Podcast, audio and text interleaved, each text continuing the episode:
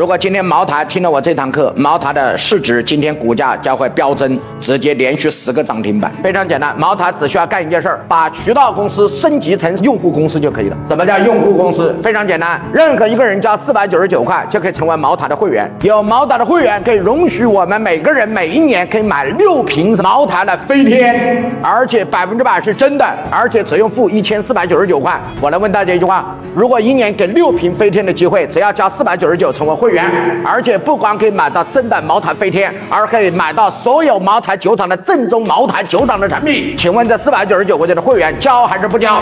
当然交了，不光自己交，还让家里所有人都交。为什么？哎呀，便宜，我就交五个，他妈也才花什么？告诉我两千多块钱，我随便在外面买一瓶酒三千块，都把这个会员给挣回来了。各位，同意吗？一年一亿人加入茅台会的会员，茅台净利润四百九十九亿，还不但茅台酒的利润，光会员，你是我的会员才能买到酒，你不是我的会员买不到这酒。会员费是什么？净利润。所以你看看，所以办会员，你看不一定每一家公司一定要赚产品的钱，赚会员费也很牛逼啊！哎，各位是还是不是嘛？